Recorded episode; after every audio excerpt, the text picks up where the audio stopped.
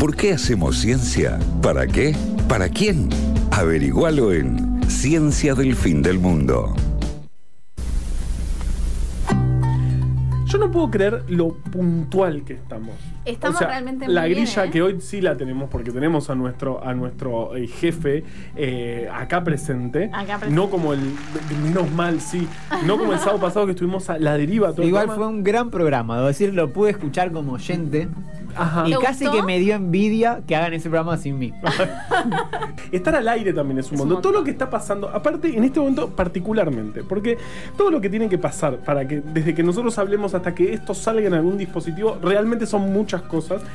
Y hoy particularmente, porque en este momento tenemos un invitado que está como a 15.000 kilómetros de Sí, acá. un montón. Incluso no- su hora es otra. Cosa que a mí me vuelve otra. loco. Yo no puedo entender. Así que vamos a hablar solamente de eh, la hora que es en Alemania, donde está, nos estás escuchando, Timo, desde Alemania.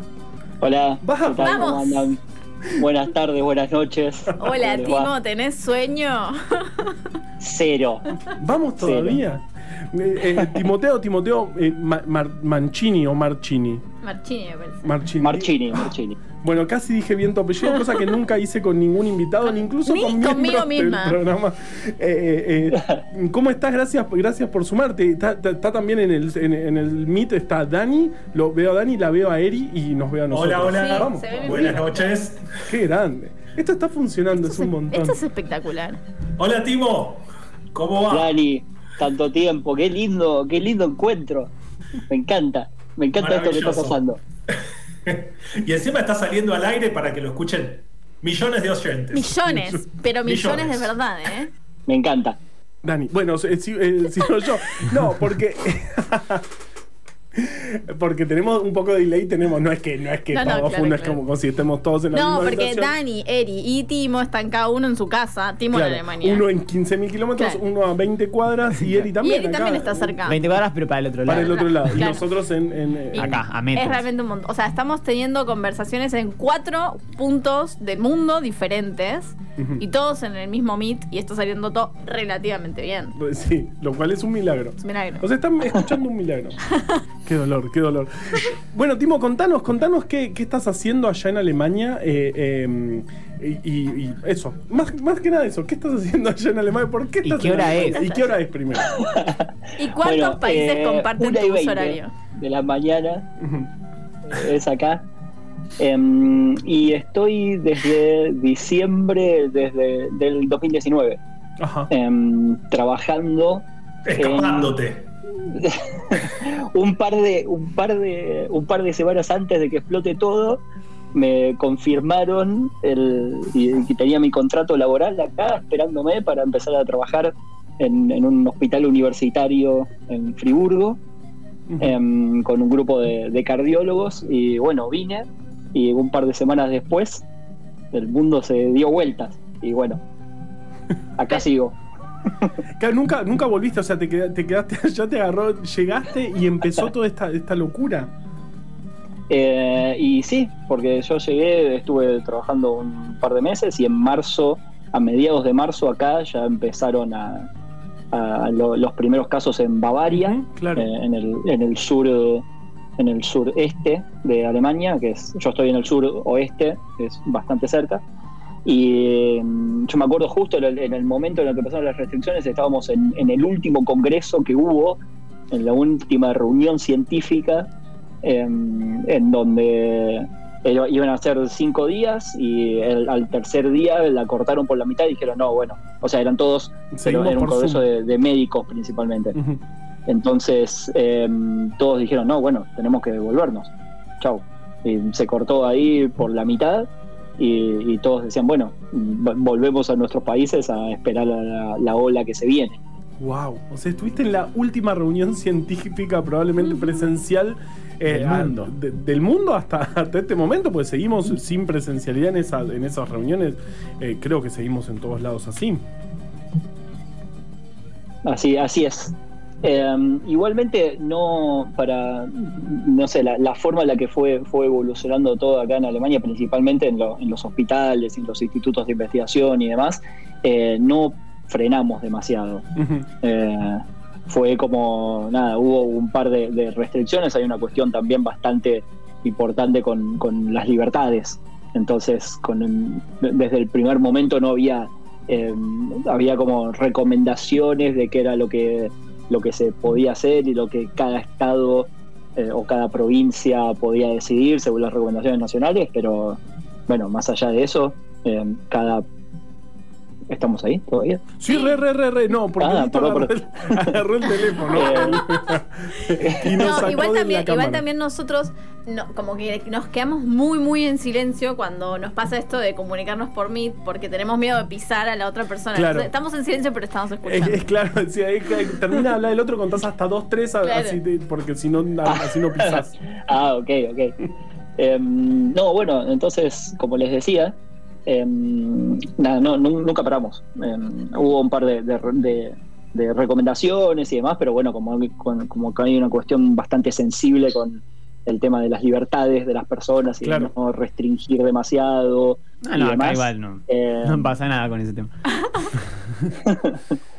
Eh, pero bueno, por otro lado, también era verdad que la, la mayoría, principalmente al principio, todos seguían sus la- esta- estas recomendaciones, entonces, nada, la gente se, se portaba bien y donde no, aparecía la policía y había, em, em, sí, multas y ese tipo de cosas. Claro. Recomen- recomendaciones en vivo y en directo por parte de la policía. Tal cual, tal cual. Sí, bueno, y bueno, y contanos entonces qué, qué, qué estás haciendo allá. O Dani, ¿vos querés hablar? No, Sí, yo quiero hablar. Sí, Sí, bien. Dani, hoy, hoy no pude hablar, entonces este, quiero hablar, reclamo la palabra, Es, es toda tuya. porque, porque en realidad yo conozco el laburo de Timo de- desde hace mucho. Eh, lo, lo primero que quiero decir es que yo fui docente de Timo. Ah. O- este, Timo fue alumno mío hace un par de años, este, hace algunos. Este, y una de las cosas que, que a mí personalmente me, me llenó mucho de satisfacciones fue poder pasar de ser docente a pasar a ser colaborador de un trabajo científico que fue, creo yo, de, de lo mejorcito que, que vi, no solo porque participé, sino porque desde la concepción siempre fue pensado muy interdisciplinariamente. Vieron que siempre hablamos de que en ciencia no, no se hace todo desde, desde un lugar metido entre cuatro paredes, sino que hay que salir. Bueno, el laburo de Timo fue, desde el principio, su laburo de tesis fue siempre cruzando grupos, cruzando disciplinas, este, y eso para mí tuvo un valor maravilloso. Pero para empezar a hablar del, del laburo de Timo, nos vamos a ir a, este, a la ficción, un segundo. Yo no sé si ustedes Sí, vieron The Crown, Sí. la Yo serie. vi tres capítulos, dos y me aburrió. No lo puedo Dos creer. capítulos. Te vas, te vas. Yo, yo también no. Era el Eh, tercero. ¿Puedo creer, Era chico? era el que Mirá, tenías que ver. Una hora entera llorando el rey de Inglaterra, por favor. Lo único que me falta. Sigamos con la entrevista. Bueno, más allá de- de- del desagrado por, por los ingleses, este, por les ingleses, eh, en el tercer capítulo eh, aparece, de hecho el capítulo es La Niebla, Claro. este, aparece una situación histórica real, este, que fue una gran niebla en Londres, de la que Timo nos va a hablar un poco y de cómo eso este, desencadenó un montón de investigaciones este, en el campo que, bueno, que justamente él se fue especializando. Así que vamos a arrancar por ahí, Timo. Te dejo hablar. Bueno, arranquemos por ahí. Antes, antes de eso, eh, que quería agregar algo a la presentación. Es, es cierto que yo fui a tu alumno eh, y no- quería desaprovechar la oportunidad para remarcar que creo que fuiste uno de los mejores docentes que tuve Vamos. durante toda la carrera. ¿Sabes lo que pasa, Por Timo? bastante. Eh, bastante. Dani hace todo bien. Es un, pro- es un problema que tenemos nosotros Sí. acá. Porque Dani mentira, viene. mentira. No, no, no. Dani viene acá con todo preparado. De pronto te dice. Dani es un rockstar, exactamente. De pronto te dice, no, no preparé nada, no sé qué, te sale una columna que es impresionante. Yo me traigo tres, tres cosas anotadas que no entiendo mi propia letra. Dani viene con todo. Y estamos como tratando como de improvisar y mientras tanto Dani te hace una columna perfecta que te dice, no, no la preparé ni en pedo, ¿eh? Así que te, te creo, realmente te creo que puede haber sido tu No, mejor no, docente. pero es una cosa, es una cosa fabulosa. En cada entrega de diplomas muchos alumnos pidiendo, pidiendo a Dani que le entreguen el título. Eh, no, no, o sea, estoy hablando en serio. De hecho, cuando, cuando me enteré, perdón, ya vamos a lo de la nieve. Sí, pero- vamos a pero eh, justo cuando me enteré y, cuando, cuando vi que justo Dani estaba trabajando con Carva y Juli también, que tengo algunas otras cosas ahí en la, cabeza, eh, dije, ¿cómo puede ser que, el- universo complotó para bien una vez y juntó gente con tanto talento y buena onda como para ir para adelante con algo, ¿no? Qué. Voy- yo estoy por llorar. Sí. Realmente. Pero Eh, eh, eh, vos no conoces a nuestro jefe. Nuestro jefe seguramente te caería igual de bien que todos nosotros, pero. pero no sé. Ah, todavía Ya no. critiqué la todavía serie. ese es el problema. El problema fue la niebla. Así que- Pero bueno, si me convencen con este problema, puede que vea el capítulo 3. Claro. Un capítulo Que es el más que me quedé, claro, en el que me quedé justo. Em, no, pero bueno, nada, no, no quería, no quería dejar pasar esa, esa oportunidad. Bien, entonces. Muchas gracias, niebla. Timo. Vamos a la niebla. 1952 es esto, en, Ujú. en Londres. Inclusive, eh, quizás remontándonos un, un toque antes de, de ese momento, eh, como para poner en contexto, algo, algo que pasaba mucho era que eh, el- el- la, la calidad del aire o el, el tema de, de que se vean aires eh, en, las, en las ciudades en donde, no sé, salían humos de las chimeneas y demás, en ese momento era como un, eh, a principios de- del 1900, eh, era un sinónimo de desarrollo, de prosperidad, eran ciudades que funcionaban y, y un sinónimo de progreso. No existía demasiado una, una concepción de que todo eso que se emitía a la atmósfera eh, podía ser perjudicial para la salud y atentaba justamente contra el, pro- contra el propio desarrollo eh, de las personas que, que vivían en esas ciudades. Lo que, lo que se creía era que eh, nada, eh, producto de la quema de combustibles fósiles o de la, de, de la, de la, de la industria, lo que se eliminaba de la atmósfera es como que se diluía infinitamente. Y ahí quedaba y, y nunca iba a poder llegar a una concentración lo suficientemente grande como para que eh, pueda producir un efecto adverso sobre la salud de las personas. Datazo Hasta eso, que- claro. Entonces era, era un símbolo de estatus. Tengo una ciudad más contaminada, quiere decir es una ciudad que más, eh, más combustible consume porque le va mejor.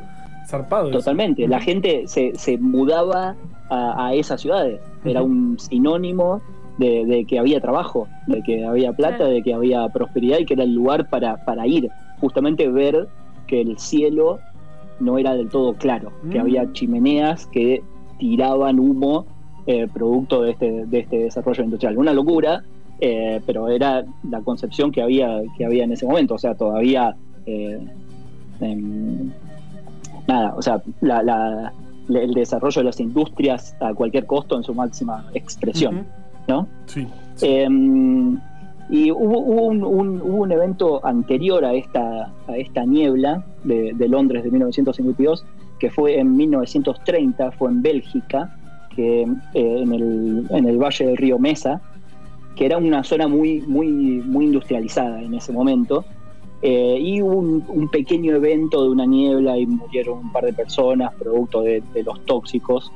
Pero eh, lo, que, lo que más me llamó la atención de cuando, cuando leía un poco sobre ese evento es que uno de los, epidemiólogos, de los, de los epidemiólogos que estudió esa, esa situación dijo, bueno, esto, eh, la verdad fallecieron creo que fueron unas 17, 18 personas a lo largo de una semana. Eh, dice en, en un, en un reporte en francés, dice, bueno, si es- esto fue así porque pasó acá en Bélgica. Si pasara en una ciudad como eh, Londres, morirían alrededor de unas 3.800 personas. Eso es lo que dice en su reporte en 1930, En la primera niebla que, que hubo. En la primera, en la primera niebla tóxica producida por eh, desechos industriales y demás. Que no Vamos a salió, 1900. no salió en ninguna serie de Netflix. No.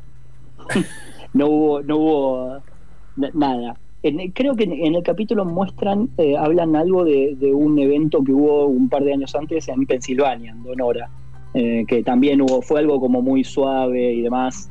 eh, pero no, no, no existía todavía esta concepción de que el aire podía verdaderamente matar. Claro. ¿no? Llegó diciembre de, de 1952, invierno, en Londres, una ciudad in- industrializada, era invierno, entonces la gente usaba mucho carbón todavía para, para calentar los hogares, se utilizaba un montón el carbón para obtener energía, y, y ese carbón también era medio de mala calidad, ¿no? todavía era un tema de posguerra en ese momento, Claro. entonces el bueno se exportaba y el carbón este de mala calidad era lo que, lo que había.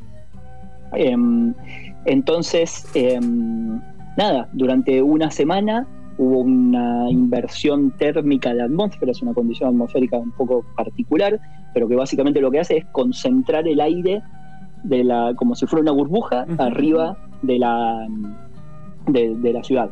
Y eso hace que básicamente todos los tóxicos y todas la- las emisiones de las industrias que, que se emiten queden encerradas y se concentren y se acumulen eh, sobre la, la superficie de la, de la ciudad. Y a- eso fue, ocurrió a lo largo de una semana. Uno leía los diarios y decía, bueno, eh, hay temas con la visibilidad y, y el tráfico y yo qué sé. Pero lo que terminó pasando fue que al, después de esa semana fallecieron aproximadamente unas 4.000 personas. Más o menos, claro. los- Tranqui. Pero más o menos lo que habían dicho que desde en la niebla de Bélgica, ¿no? Eh, que habían dicho tres cual. mil y pico. Ajá, ajá. tal cual como, como fue predicho en, en ese momento. Y eso fue solo lo agudo. Después, en lo crónico, Claro. eh, se calcula que fueron como unas 12.000 y, y un montón de hospitalizados y demás.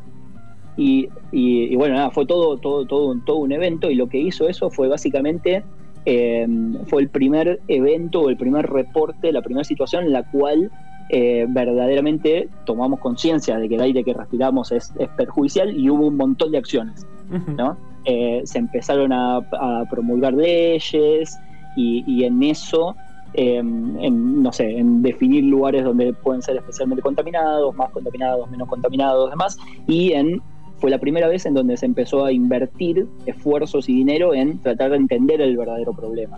Claro. Y ahí es como cuando, cuando empeoró todo, porque ahí se hicieron estudios epidemiológicos retrospectivos, se analizaron un montón de, de- de variables demás, y ahí, bueno, se llegó a, a empezar a entender que esto era un verdadero problema.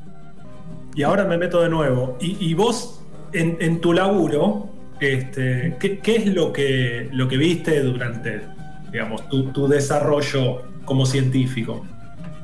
Eh, nosotros trabajamos con, un- con algunos modelos de, de exposición a algunos de los, de los contaminantes y eh, parte de lo, que, de lo que trabajamos en esta parte interdisciplinaria con Dani como inmunólogo y un grupo de, de cardiólogos de la Facultad de Medicina y con los cardiólogos con los que estoy trabajando acá en Alemania, tratamos de, de entender cómo puede ser que uno respira aire contaminado y a pesar de que ese aire contaminado llega al pulmón, la mayor cantidad de muertes que se producen en asociación al aire contaminado, al respirar aire contaminado, no son por enfermedades del pulmón, sino que son enfermedades del corazón, principalmente infarto de miocardio. Y, y básicamente a lo largo de los años lo que fuimos tratando de estudiar más en detalle eh, lo- de- con- de- desde distintos puntos de vista fue, bueno, tratar de entender primero cuál es eh, la estructura celular que puede responder a ese aire contaminado en el pulmón.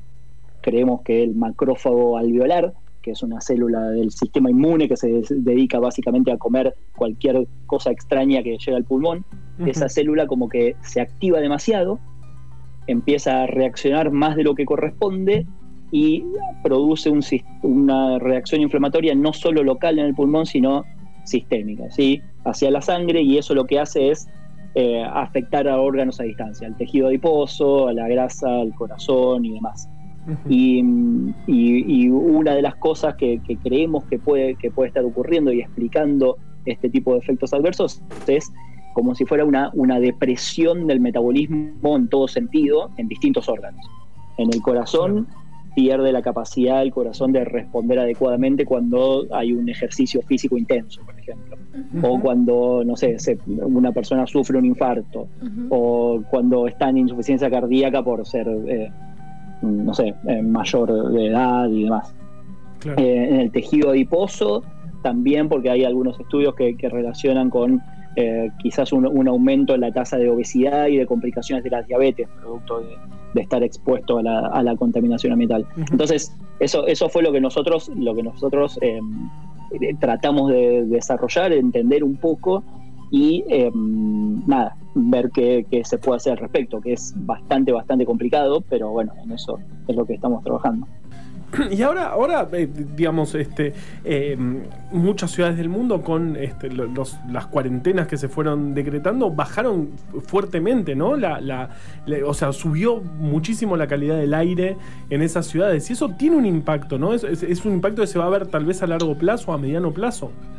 Totalmente, totalmente. De hecho, ya hay, hay muy pocos estudios, o claramente esto hay que eh, extender el estudio en el tiempo y demás, pero eh, hay, un, hay un trabajo interesante que se realizó en China y en el, nor- en el norte de, de Italia.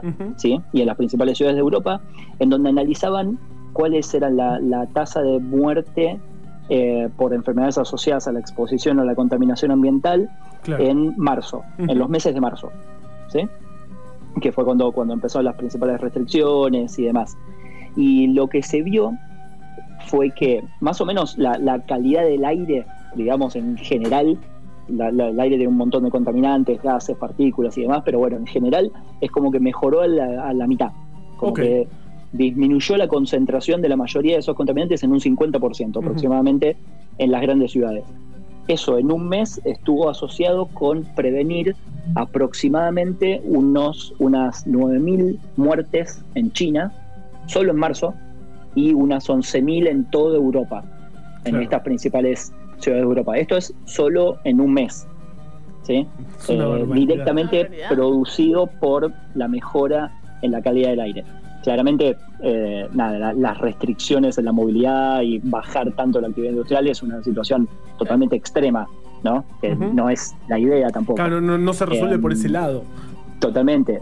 Pero, pero es, es, es el, el- Yo creo que es la evidencia que se necesitaba confi- totalmente confirmatoria del el, el efecto adverso y el impacto negativo que se produce sobre la salud, producto de contaminar y del, del- del comportamiento poco amigable con el medio ambiente que, que- que tenemos, eh, como para bueno empezar a hacer algo al respecto en serio y, y también el, el ejemplo de bueno cómo un, un gobierno o estados que empiezan a regular el comportamiento junto con también la, la responsabilidad individual eh, verdaderamente produjo un cambio en ese sentido. Tuvo algo bueno. Eh. Claro. todo esto que, que- que se puede que se puede sacar por año hoy por hoy eh, a- aproximadamente lo que calcula la Organización Mundial de la Salud es que producto de la exposición a contaminantes ambientales mueren unas 7 millones de personas en el mundo Chicos, Sí. por año. O sea, más de dos veces Por la año. población de Uruguay. por año Es Dos gusta usar Uruguay, Uruguay eh, como dos uruguayes parámetro. por año. Es una barbaridad. Dos es una- Uruguayes. Dos uruguayes. Por, por, por respirar por aire respirar aire contaminado. contaminado. Es una barbaridad. es, es un montón y se calcula que de, de esos 7 millones, eh, aproximadamente 400 mil o medio millón son niños menores de 5 años. Ujú. O sea, Claro. esto es un problema grave también en, en ese sentido. Eh, de hecho, constituye una, una de, las, de las principales poblaciones de riesgo y, y, y también esto me parece que, que es importante a veces hablarlo, me, me interesa explorarlo cada vez más, que es un, un- un gran tema de, de desigualdades lo que pasa eh, en este sentido. Las mujeres, por ejemplo, son uno de los factores, una de las principales poblaciones en riesgo. En muchos lugares en donde eh, la mujer está especialmente expuesta a- al humo de, eh, no sé, los lugares donde quizás la mujer no sale tanto a trabajar y se quedan las casas y cocinan em, utilizando carbón o leña y demás y quedan como Claro. eh, eh, expuestos de una forma exacerbada a estos contaminantes y por eso terminan constituyendo una población, también una población de riesgo. Em, entonces, em, nada, es, es como que eh, agrava todo este tipo de, de desigualdades también y, y bueno, eso hace, me parece que sea todavía más importante pensar en tratar de hacer algo al respecto, ¿no? Un Impresionante, problemón. Realmente impresionante. Yo, la verdad, eh, voy a ver el capítulo 3 de Crown. Y quería decir algo que es que me parece súper interesante esto que decían de la imagen de progreso. Justamente hace un rato hablábamos de cómo de enseñar algunas cosas en la historia. La idea de la revolución industrial en Inglaterra como un proceso totalmente positivo, donde Claro. hay una parte que ya se ha discutido bastante y que se avanzó mucho, que es en las condiciones de vida de esos trabajadores, pero no en el costo ambiental y en el costo Claro. en la salud que tiene. Claro. Y de ahí me hizo acordar también un experimento que creo que Carva nos puede contar en otra columna, que es el de las polillas blancas y Ah, negras, sí, Espectacular. que tiene que ver justamente con... eh, Con el smog. Claro. Y eso. Pero es otra columna Es otra columna, claro. Sí, sí, sí. No, y además también eh, esta, esta cuestión de, de- de la salud, no solo como la exposición a una cosa riesgosa como puede ser, eh, bueno, esto, como los humos contaminantes, sino también que se cruza con un montón de situaciones que tienen que ver con la desigualdad, eh, que de alguna manera es previa, digamos, a el, el- el agente causante de la, de la enfermedad, que en este caso sería el humo por los infartos o lo que sea, digamos. Como que se recupera como una, una idea de salud como que más integral, digamos, como más asociada a, a un montón de determinantes sociales que no tienen solamente que ver con. Bueno, lo hablábamos con Dani Ruiz cuando vino a hablarnos sobre Chagas, vino. Claro, claro. En. También en Meet. Eh, Desde eh, más cerca que Timo es en ese caso. Sí, sí, Estaba a la misma hora, creo. Sí, sí, sí, sí. Por lo menos no era la una de la mañana en ese momento. Eh, pero ella nos hablaba de eso, ¿no? Como de, bueno, del, del Chagas, el, el parásito como el agente etiológico de la enfermedad, pero que obviamente que pega mucho más fuerte en, en- en poblaciones que ya están en desventaja desde antes por situaciones como, no sé, el, el- lugar donde viven o las condiciones en las que viven, o en este caso, eh, a mí realmente me voló la cabeza esto de que las mujeres tienen como, como una, un factor de desigualdad más que tiene que ver con, con, con sus tareas domésticas diarias y su exposición a este tipo de, de- de contaminantes. Realmente Sí, me- y, y- y- y todo el hecho de, de la pandemia actual que sea la evidencia que faltaba para, para confirmar. Fíjense, se redujo, eh, mejoró el aire y cómo eso impactó en la salud. Eso me parece una locura. Bueno, eh, eh, Qué Timo, ¿y, y- y qué, se, qué se puede hacer al respecto? ¿Qué, qué, digamos, se está, se está escuchando esto? ¿Qué, qué, qué tendríamos que hacer? Eh, yo creía cuando, cuando empezaba a no, no, no a investigar, sino a tratar de salir del laboratorio y empezar a escribir eh, algo sobre esto en, en otro idioma como para tratar de generar algún otro, algún otro impacto. Eh, en ese momento yo me acuerdo que lo que, lo que creía era eh, que, bueno, que viste, los gobiernos tenían que, eh, no sé, ponerse de acuerdo y generar medidas y yo qué sé. ¿viste? Em, y creo que es exactamente al revés. Claro, desde ya que, que- que ese es el, el final, ¿no? Que el, el, no sé, regular de una determinada manera para, para que algo cambie. Pero estamos siendo testigos también de, de movimientos activistas de jóvenes, eh, como Jóvenes por el Clima, por ejemplo, Sí. en donde eh, eso me parece que es un verdadero cambio, ¿no? Eh, exponer eh, ciertas situaciones, reclamar, eh, juntarse, ir, mostrar verdaderamente ir para adelante con, con una bandera de tratar de, em, de, de hacer algo al respecto. La- y la, la solución en ese sentido tampoco, si, si cuando, cuando hablan con ellos, em, ellos no, no buscan, eh, no sé, que exista un partido verde y que eso eh, llegue a, no sé, diputados o al Congreso y demás, sino incluir la perspectiva ambiental siempre que tenga sentido en todas y cada una de las decisiones que se tomen respecto de, eh, no sé, leyes, pongamos, ¿no? Eh, y me parece que, que va por ese lado. Te, te Claro. puedo decir, sí, bueno, dejemos de consumir combustibles fósiles, Claro, vamos sí, a las energías renovables, eh, no sé, la- andemos en bici, yo qué sé, pero es mucho más que eso, es, me parece, Sí, una- una- considerar, sí. sí. No, dale.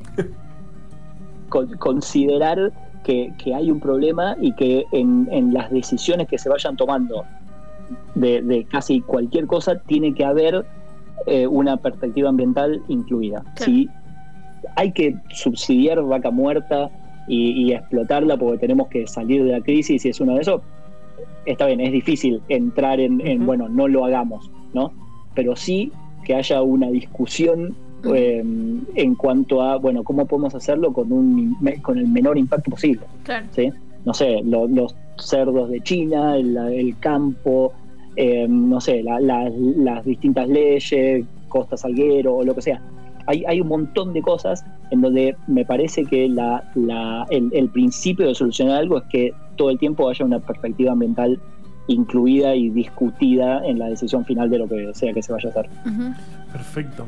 ese, ese- es el camino. no, no que haya una persona que se dedique a todo el tiempo señalar, no, porque el ambiente, el ambiente, sino que No, esté que- el ambiente subyaciendo, digamos, en todas las decisiones Wow. que uno. ¿Eh? Subyaciendo, no Tomá esperaba que vos. lo resuelvas de esa manera tan espectacular. En todas las decisiones que uno toma, sea, sea vaca muerta, sea los transgénicos, sea los agrotóxicos, sea lo que sea, siempre como tener en cuenta la perspectiva ambiental para tomar eh, decisiones que, que atañen a esta situación, que básicamente últimamente son todas. Exactamente, exactamente. Timo, que. Es, sí. es difícil, perdón. No, no, no, sí, sí, sí, vos. Ah, No, no, lo, lo que decía que me parece que algo, algo difícil es principalmente en, en- países como el nuestro, en donde siempre hay problemas más urgentes, ¿no? Siempre eh, hay como, Claro. bueno, se, se plantea esta dicotomía entre lo económico y de defender el ambiente, invertir y demás. Pero, pero bueno, también es verdad que lo- los modelos y la, la forma de explotación que tenemos en este momento tampoco nos está llevando demasiado por buen camino. Entonces, eh, nada, es como también para, para tenerlo en cuenta. Y por otro lado teniendo en cuenta la, la gran cantidad de evidencia científica que hay respecto de bueno cuáles son las poblaciones de riesgo y este tema de las desigualdades también invertir recursos en, en hacer algo respecto de esto es justamente eh, disminuir y tratar de equilibrar un poco estas desigualdades que tienen las personas. Entonces me parece que es algo que vale la pena Sí, re, re. Qué lindo hablar con vos, Timo. Eh, eh, para mí tenés que venir más Sí. seguido. ¿Qué opinás? Sí. me encanta me Vamos encanta cuando, cuando quieran cuando ¿Qué? quieran eso es un placer Eh, lo, lo- lo malo es que tenés que te- es quedarte despierto hasta la 1 o 2 de la mañana. No sé qué hora es allá, pero por ahí. Claro, do- uni- uni- Ahora 2 menos 10, Dos menos pero, pero es sábado. pero, pero para mí es un gusto verlo a Dani también, hablar con ustedes. Un reencuentro. Eh, sí, sí, sí, me, me, me encanta. Vámonos, vámonos de viaje de egresado después. Eso, de viaje de egresados a Alemania. Yendo, Va, yo, yo estoy- yo yendo, mega ya está. estoy. Ya está. Sí, sí. Bueno, nos tenemos que ir porque No, Dito sí, nos va a Dito matar. nos va a matar. Eh, eh, nuestro jefe nos va a matar. Eh, qué lindo ver, eh, verte, escucharte. Yo Eh, sí, yo sí lo vi todo el no tiempo. vale. Eh, eh, eh, y, y vamos a seguir hablando. Este, me, me encanta este tema, me encanta eh, tu forma de comunicar. Sí, y, tal cual. y gracias por coparte. Si te gustó esto que escuchaste, seguinos, así te enterás al instante cuando subimos nuevos episodios. También nos podés seguir en nuestras redes sociales, arroba ciencia-fm. Ciencia del fin del mundo, entre vos y yo.